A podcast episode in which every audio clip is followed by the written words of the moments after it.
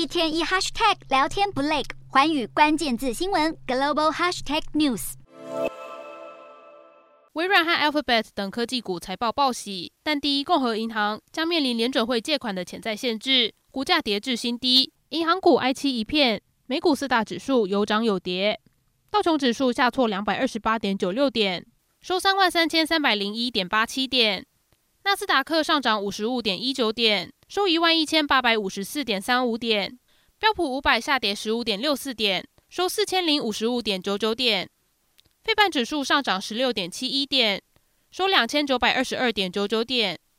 欧洲股市方面，美国四月消费者信心数据乏善可陈，创九个月新低，再度引发对经济前景的担忧。加上美股上个交易日错跌，亚股收盘走势分歧，欧洲三大股市全数收黑。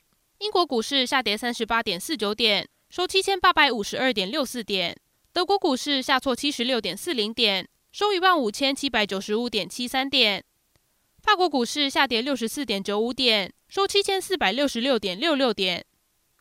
以上就是今天的欧美股动态。